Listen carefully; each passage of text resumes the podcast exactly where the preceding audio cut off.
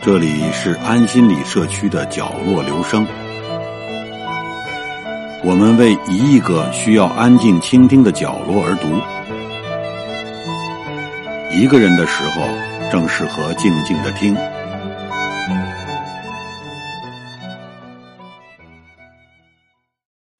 我们生在中国，就是中国人，不必多说。中国是最早有人的地方，北京这一带。就有猿人坐地演化，最早都是人不人鬼不鬼，披头散发坐在树梢上喝西北风，一年四季吃水果。忽然雷劈下来，大树一棵接一棵烧起来，像盛大的火炬接力赛。大火过后，头上全是天空了，那敞亮，那浩荡，真叫猿猴崩溃。像咱们现在被扒光了衣服扔在大街上，只得蹲在草窠子里鬼鬼祟祟的行走，一步一望。脖子短的、罗圈腿太严重的，撞进大野兽设下的局，对这个世界的最后印象就是一张血盆大口。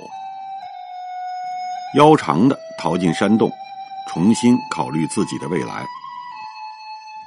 这实在是一个毫无希望的局面，相当于一声令下，咱们都要回到树上或海里生活，根本不是有决心、有毅力就能做到的。要从进化做起，重新把自己变成一个样子，要调整骨骼、改变比例、换牙、换人生观，从一个吊环冠军、有水果吃的飞贼。变成一个宽肩膀、全世界走路最慢的拐子，相信整整一代猿人思想都转不过弯来，都是在生活贫困和绝望中悲愤去世。也不止一代了，几十万年都是这种情况，身体条件不好，一生下来就是食物链中比较靠前那种。几十万年啊！人类作为大野兽菜谱上的一种食物，像今天的猪羊和果子狸存在着。谁要在那时候被生下来，真是倒血霉了。多少代的猿人精英，还没来得及发展就被吃掉了，或者自杀了。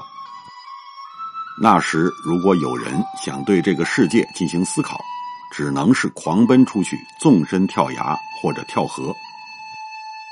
再困难也要活下去，像今天依然能看到的那样，最愚昧的人活得最好，是一批傻子支撑着人类，或者用阿谀人民的人爱说的话，是人类的脊梁。那时候哪有正经吃的？说是打猎，其实是捡剩饭，冒死跟在真正的猎人剑齿虎后边，人家吃完捡些骨头回家。敲骨吸髓，永远是半饥半饱，哪里谈得上营养和健康发育？冬天天冷，大雪封山，一出门就是一溜脚印，跟踪别人经常被人家反跟踪，搞不好就被人家抄了窝子，堵在山洞，像守着冰箱一样样吃。那时的荒野就像油田，到处火炬。那是下雨雷劈着了野火的树，很好看。有手勤的掰下一只，举着回山洞，拢在洞里，既暖了身子，又照了亮。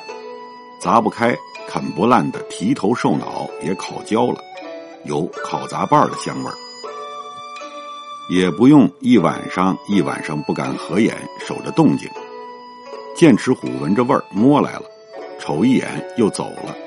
洞里这帮就骂：“你也知道怕呀。”这之后，人类才有完整睡眠，睡眠好，大脑紧张才缓解下来，才有梦，有夜生活，悠闲翻来覆去，最终导致面对面的性生活，产生缠绵和美好的感受，才能导致出生率的上升和有婴儿质量的上升。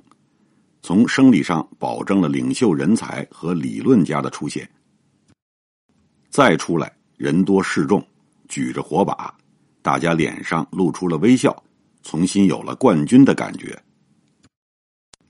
理论家审时度势，指出不要再跟着人家后边跑了。没看到他们看到我们都跑吗？我们来给飞禽走兽组织一场赛跑，金牌是活下去，跑不快的惩罚是都变成烤肉。理论家说完，点燃了脚下荒草，同志们一字排开，放火烧山。那是一个什么样的场面呢？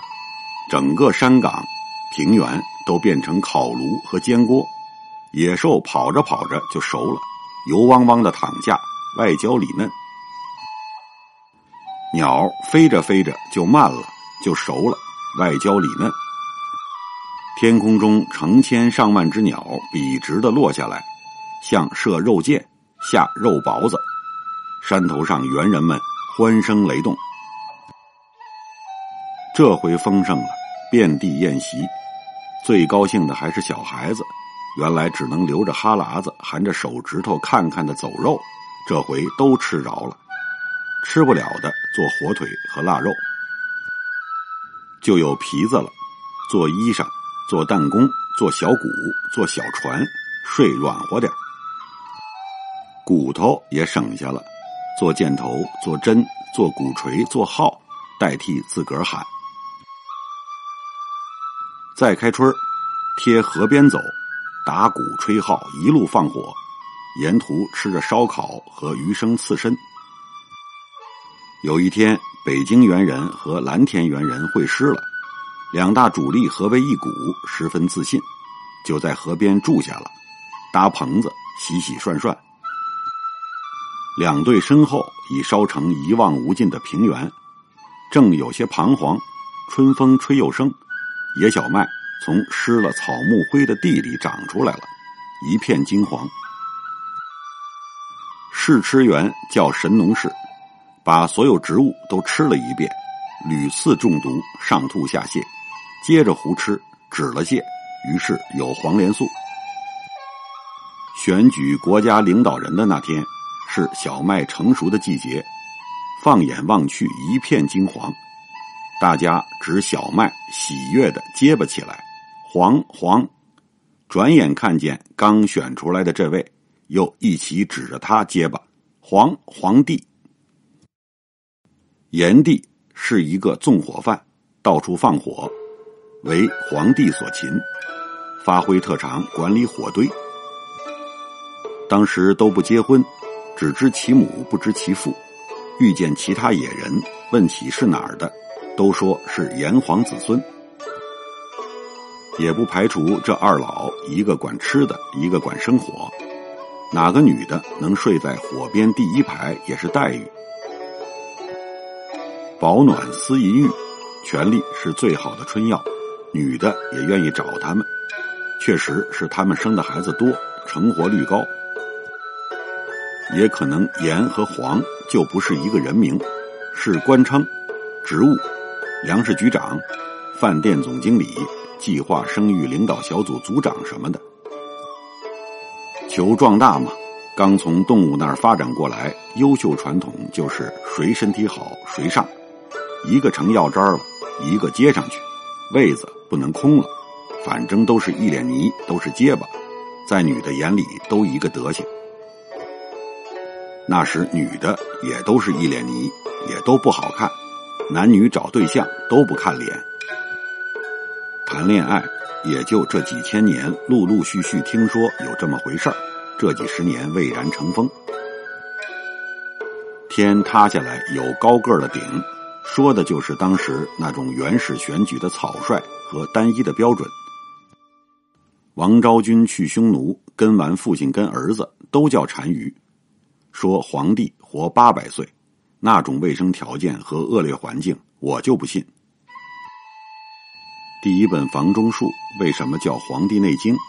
那个认识要经过大项梁，根本不是一个人能完成的。那是一个职业、一个行当的工作总结，类似电工手册。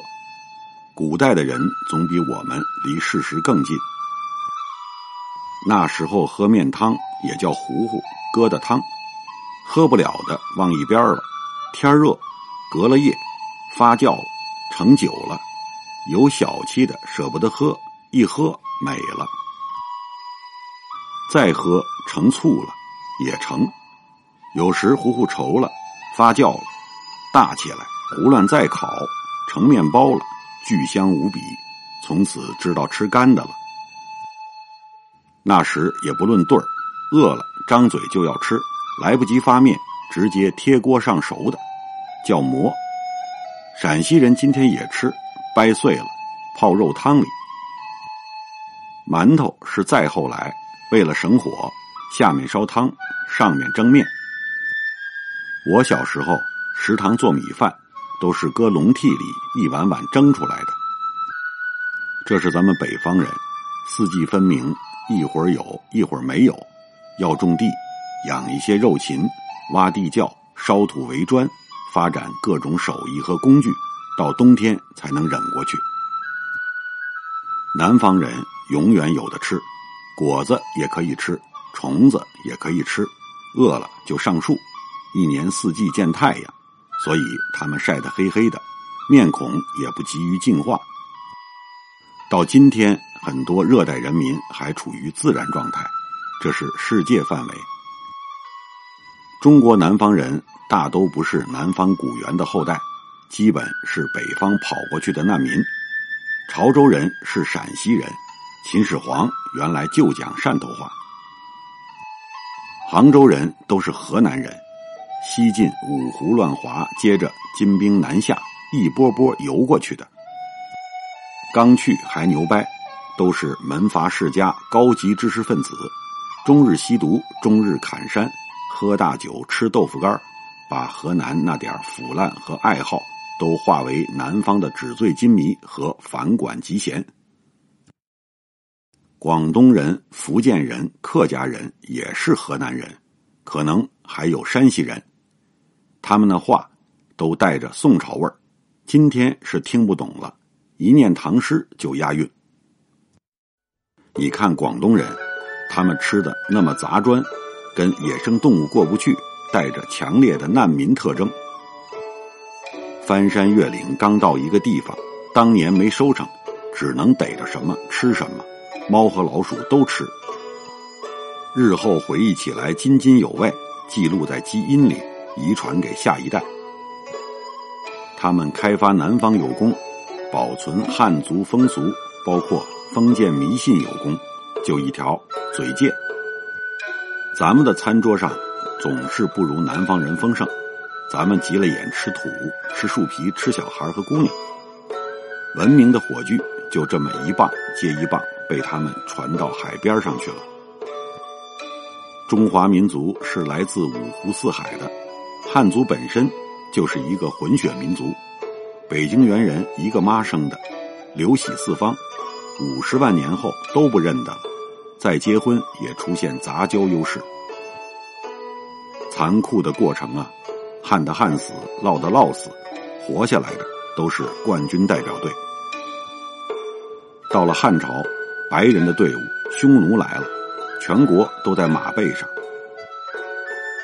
汉武帝有小布什那样的抱负，在他这一任把所有的仗打完，打了三十年。全国户口减半，一个法国打成了加拿大。经过《三国演义》到晋，天下不耕者二十余年，成捷克了。扒拉来扒拉去，一千六百万人，北方就剩八百来万，一个瑞典。移民吧，匈奴、鲜卑接低枪，中亚西域老外移进来小九百万人。匈奴和羯住山西。氐羌驻甘肃、陕西，鲜卑东起辽东，西至青海，已然一半对一半，互相瞧着都新鲜。新来的总是浑身有使不完的劲儿。到唐，北京军区司令安禄山就是突厥人，土耳其系列的。河北已经没人会说广东话了，尽操胡语，妇女骑马带弓。扬臂可闻狐臭。后来蒙古那也是多国部队，斯拉夫人、匈牙利人、萨拉森人、波斯人、维吾尔人、犹太人进中国都叫回民。汉族人觉得他们的眼睛像宝石，给他们起名色目。游牧民族打仗像开嘉年华会，妇女儿童都出来观看，赶着牛羊，马队前面走着五花八门的各国人士。这以后谁要说是汉族，得脱袜子，小脚趾头指甲盖泼平的就不是，汉族都是两半。还有一个办法，看胎记。纯汉族生下来屁股上都有两块青，据说还有奔头、眉际之分，大小双眼皮，总之一笔糊涂账。满族是一个很强悍、很电视剧的民族，区区几万壮丁，大张旗鼓两次入侵中原，第一次灭北宋，第二次灭明朝，建立起中国最后一个疆域辽阔的多民族大帝国。今天中国的版图，基本上就是那时清的势力范围沿袭下来的。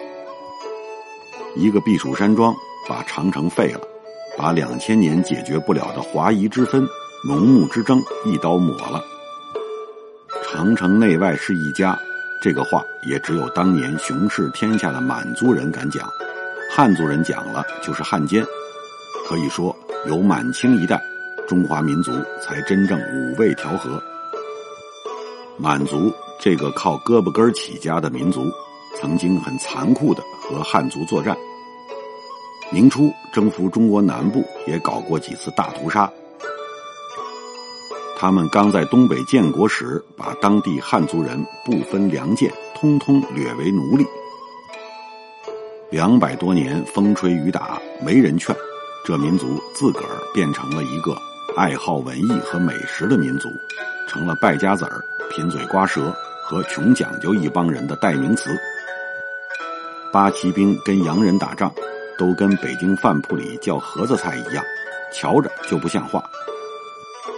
大清国善终之后，满族人就剩典当家产和靠玩意儿混饭了。该出写字儿的、画画的、唱戏的、说相声的、拉洋车的和倒卧，今天还有几个后代在搞喜剧的。说北京人能聊，拿自己不当外人，说大话使小钱儿，穷横穷横的，都是满族人带出来的。辫子没了，语言文字也没了，姓也改了，再脱下长袍马褂，比汉人还汉人。弯燕的汉姓就是王，不太较真儿的话，我也可以叫弯燕硕。